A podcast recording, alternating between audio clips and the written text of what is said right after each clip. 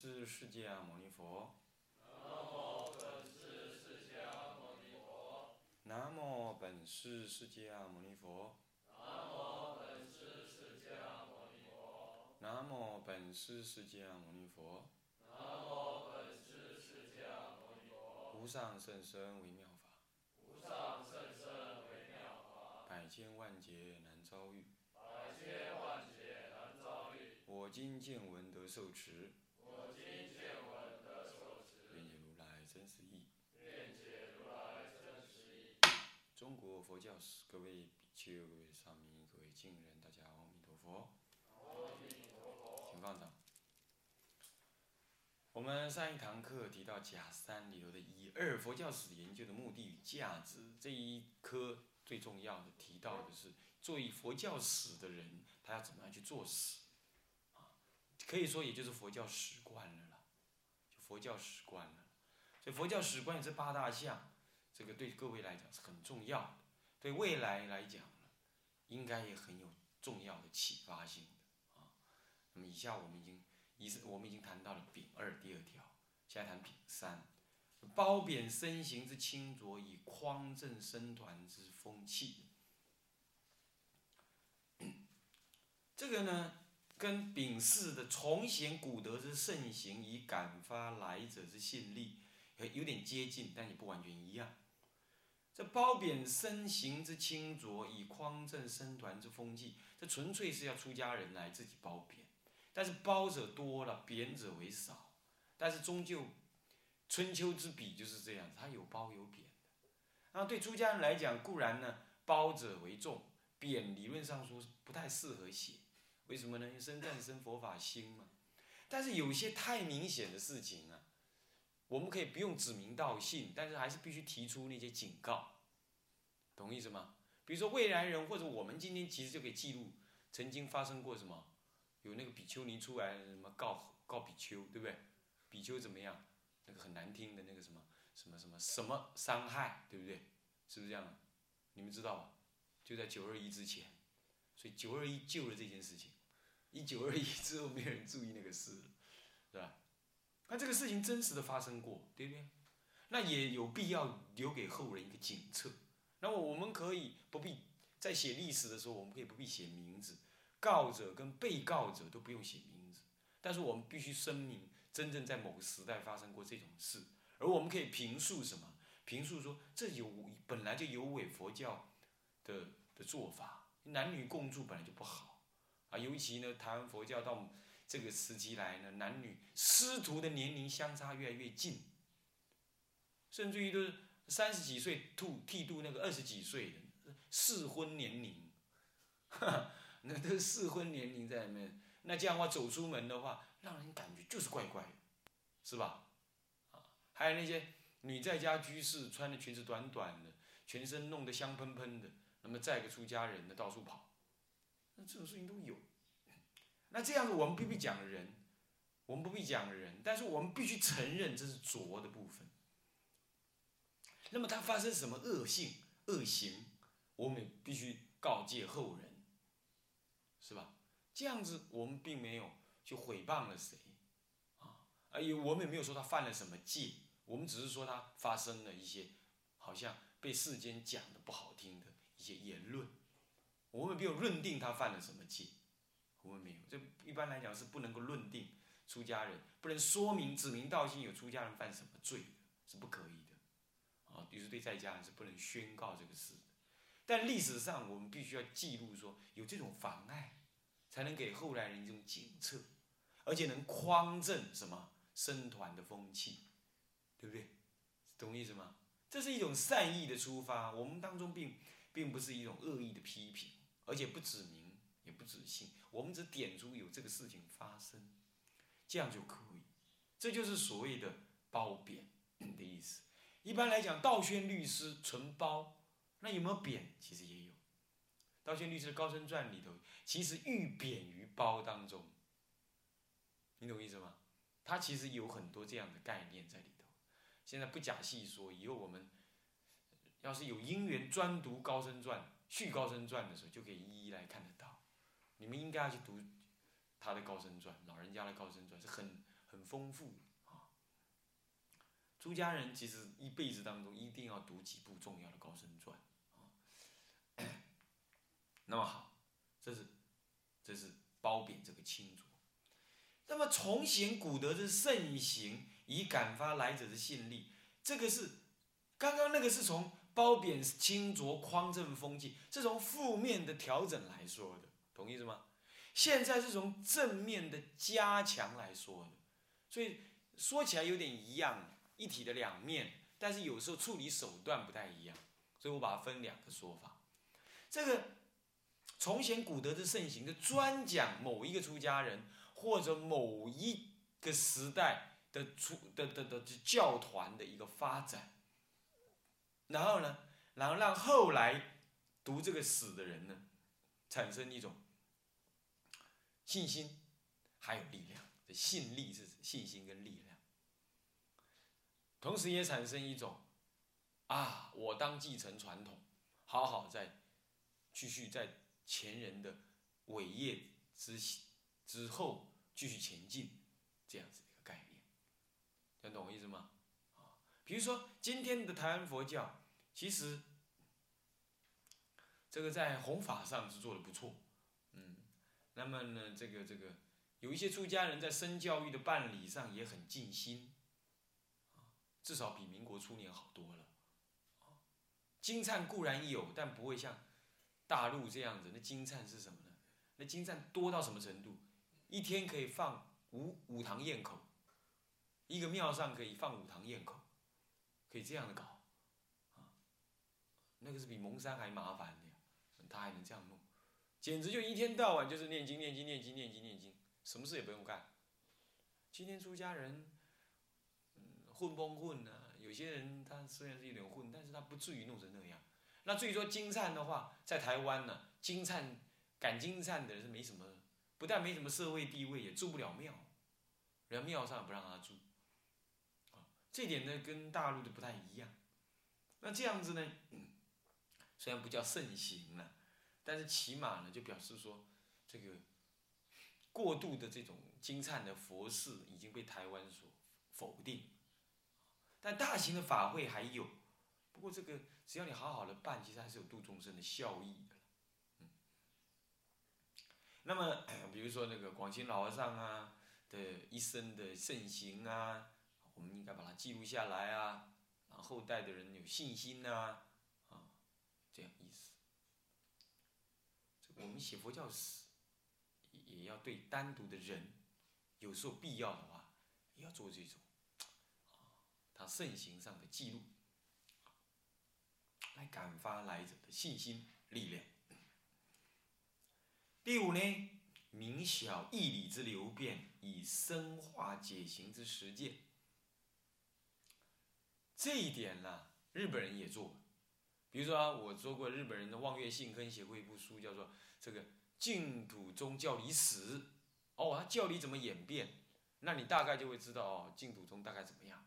虽然他写的，我我个人看起来是觉得很糟糕，啊，我希望后来人有人重写，他完全用学者那一套来写啊。虽然望月信根已经不错的人了，但我还是觉得很有问题，还是有一些有问题。他还是用那种经典是编撰出来那种态度在写。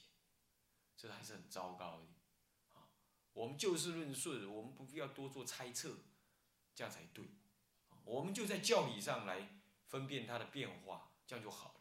但是你加上了说这是受到什么什么外在因素的影响而编撰，这种态度就不对。但是呢，我们有必要，比如说啊，对各种重要的教理内涵怎么流变，跟外在的环境怎么互相刺激。然后怎么样子产生重点发展的不同，而使得实践也不一样，这样子来做一番了解。你比如说 唐朝时代的净土宗，它很强调得一心不乱。为什么？因为当时禅宗很兴，那么呢，这个乃至于这个慧远大师啊，根本就是以。观佛三昧经来修的，所以他们的念佛不是嘴巴念的，他们是要入定，他们念佛是要得这个。可是到了宋朝，渐渐的念佛就以打佛七来代替，配合着拜忏。到了明朝、清朝之后，简直就是只是念念佛、求往生这样而已，他没有强调太多的教理。最后只剩下念那句六句佛号，连教理好像也谈的人也不多。要是有谈的话，只依偶一大师这样子谈。那么大部分偶一大师有些教理是天台的内容，那没有天台背景的人又读不懂，所以就弄得就好像就教理就不彰，这样子。那到民国啊，基本还这样。到了近来几年，竟然还跑出来一个。呃，信就得救，类似这种看法。那为什么？那种社会环境大家越来越忙啊，使得那个教理的变化、实践的方法一直在变化当中。这当中有有好有坏，有有正当的发展，也有那种怪异的那种发展，有可能，或者是有有有的有根据，有的根本没根据，是自己发挥的。那你要去把它厘清了之后，你在教理的实践上。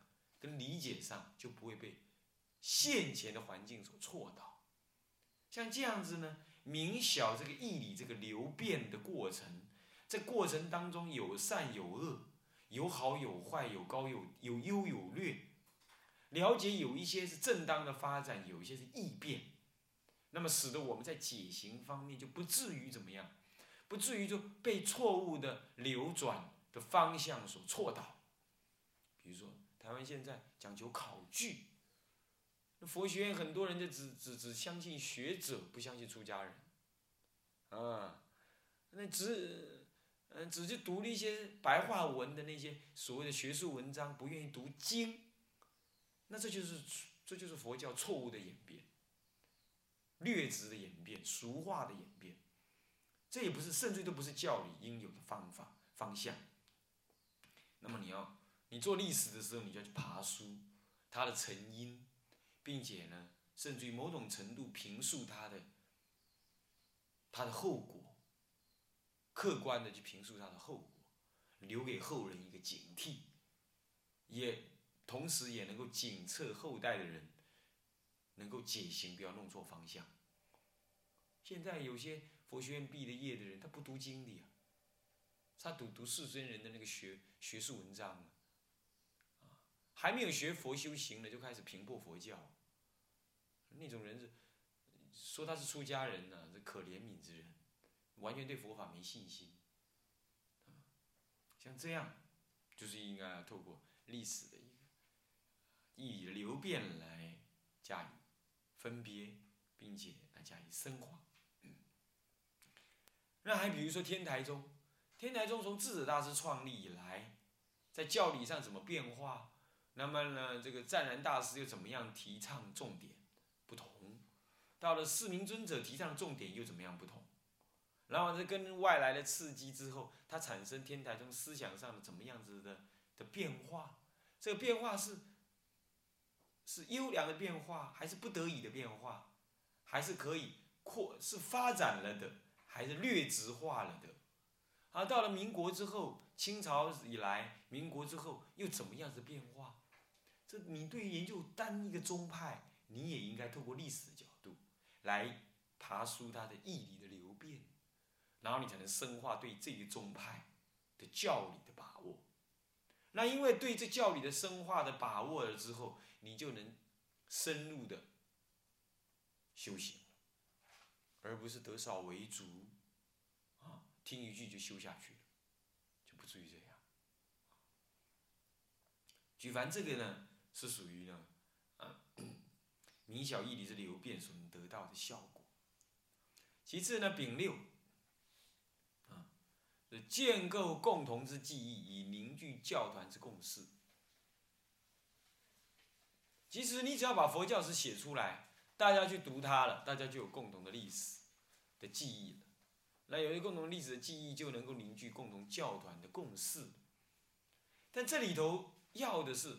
再强调一种护教的热忱、修行的决心，以及一种修行的正见，共重点在建立这种共识，啊，我们佛佛教徒无非就是自利利他，要做事情无非就是上求下化，上求佛法以自利，啊，下化众生以利他，无非就是这两件事情，对不对？那么你写佛教史，其实你建构共同的记忆，也不会让大家记得怎么样修，怎么样解，怎么样行，然后怎么样弘法立身，护持佛教。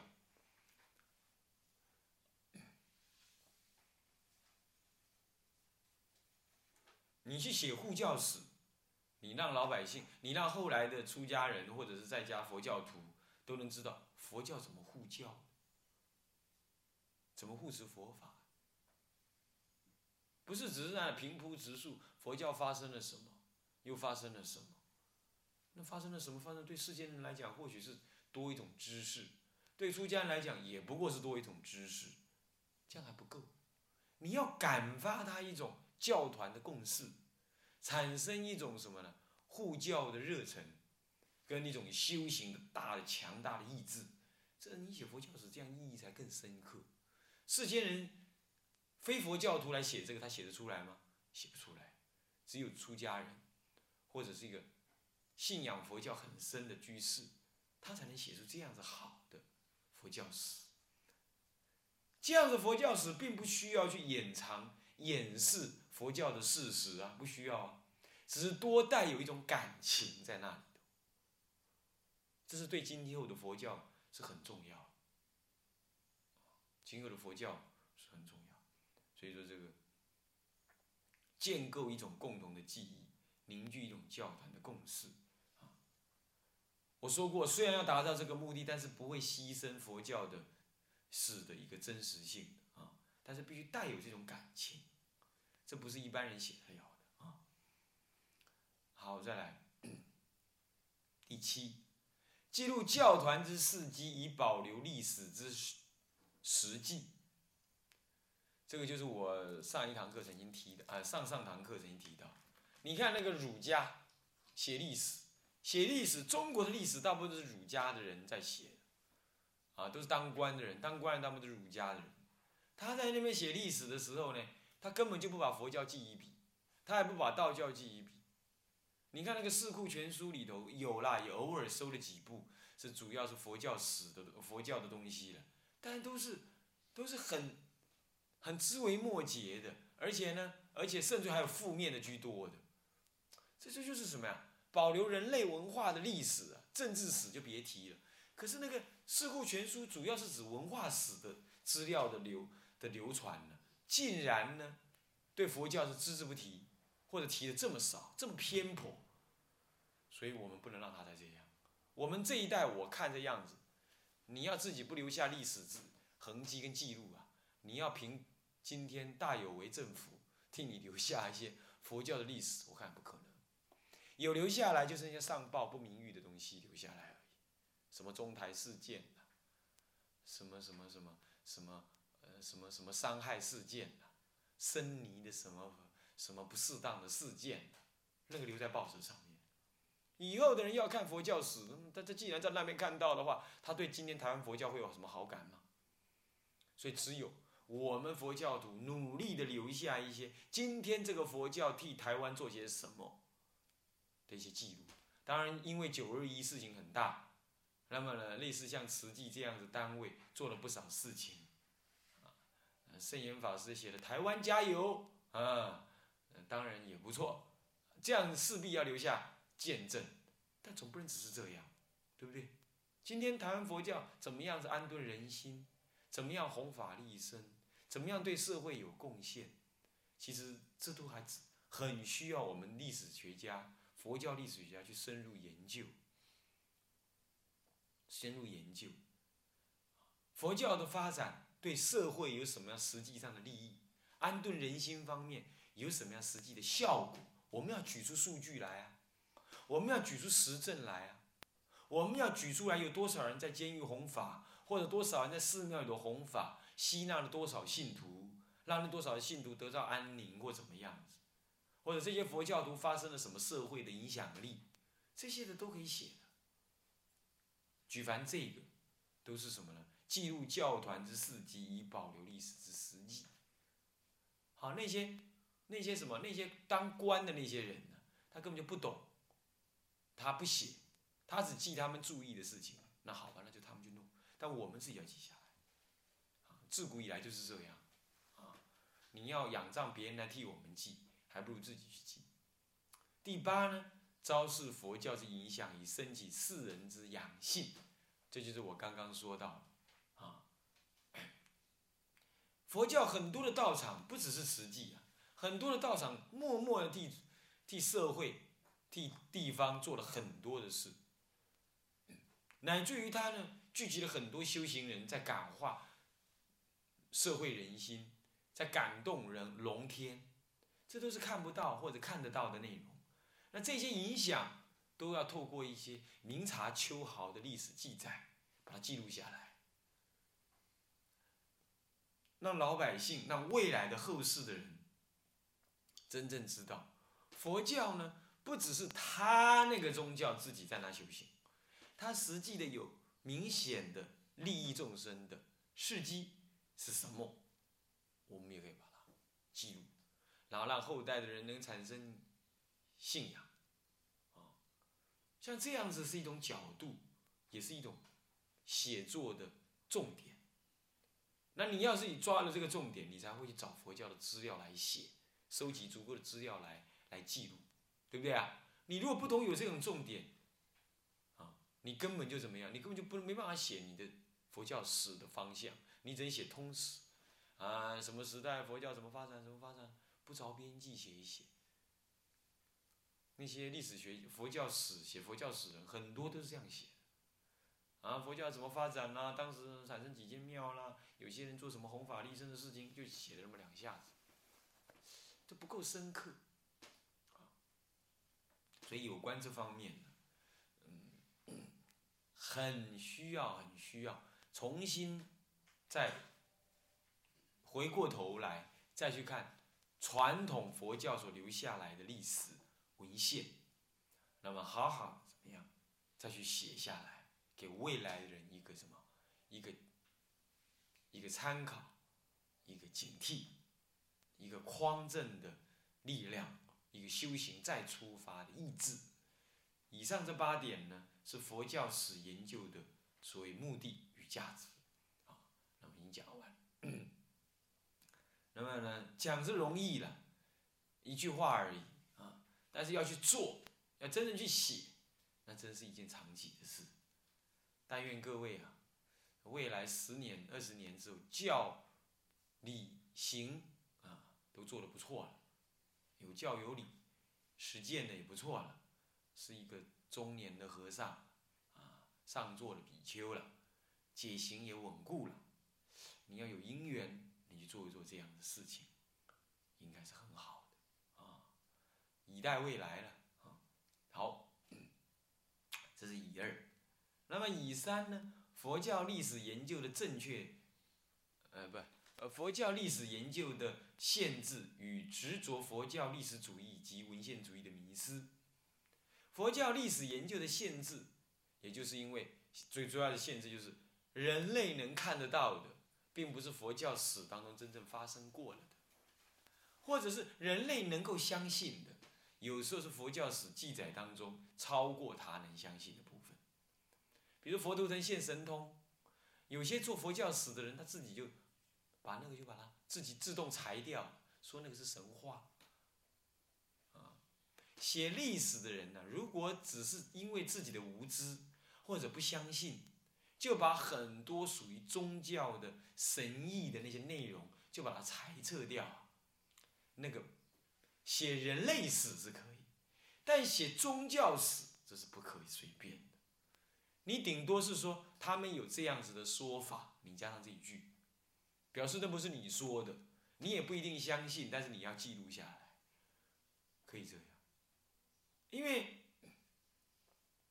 宗教里头本来就有很多不可思议的东西，你不能够因为你不相信而不信。但是佛教历史的研究。一直有这种盲点，一直有这种盲点，这我已经讲过很多遍。其次呢，执着佛教历史主义，历史主义就是用过历史的方法历史走过的、发生过的必留下痕迹。那么呢，一定要文献跟留下的痕迹来描述佛教真正发生过的事。所以研究的结果就发现呢，大乘佛法是非佛说，因为那是跟啊印度教的对立，还有呢这个这个呃佛法的弘扬，还有教理的改变，啊以及修行方法的改变，促成了在家生在家人的兴起，那么呢才造成大乘佛法的兴起。他认为，呃，大乘佛法是在家人推动的，讲一些什么？大乘佛法那么甚深难解，大在家人能够懂那么多吗？出家人一辈子去修行都不一定能够懂般若经，修得了般若法门，空性的法门。大乘佛法讲的是毕竟空，这毕竟空是比声闻法还要深的。那么在家人能够推动吗？讲那个是什么话呢？嗯，我眼前就有本印度佛教史，日本人写的，就是这种态度啊。那么，听说这个这个印顺老法师也为了日本人有这种态度，他也自己写了，呃，一个什么啊，布拜佛教啦，还有什么印度佛教啊，大乘佛法的一些有关的文章来给予评破，他这方面用心是值得肯定的。嗯，他说了半天，日本人竟然往自己脸上贴金，因为日本已经没有出家人了，他就自己说了，哎，大乘佛法根本在家人造成的，是在家人推动的。在家人跟出家人本来就是合作的关系，不是竞争的关系。你把，但是呢，其实合作你也犯不着把出家人压抑的那么低。那那个大乘佛法是甚深不可思议之法，那好多在好多的大德啦，像鸠摩罗什啦、世亲菩萨是本来信仰声闻法，后来呢智慧开通了，才又转信大乘法。那么你的意思是说，在家人出现能够创造出家那个创造那么深奥的在家法，嗯，那个那个大乘佛法喽？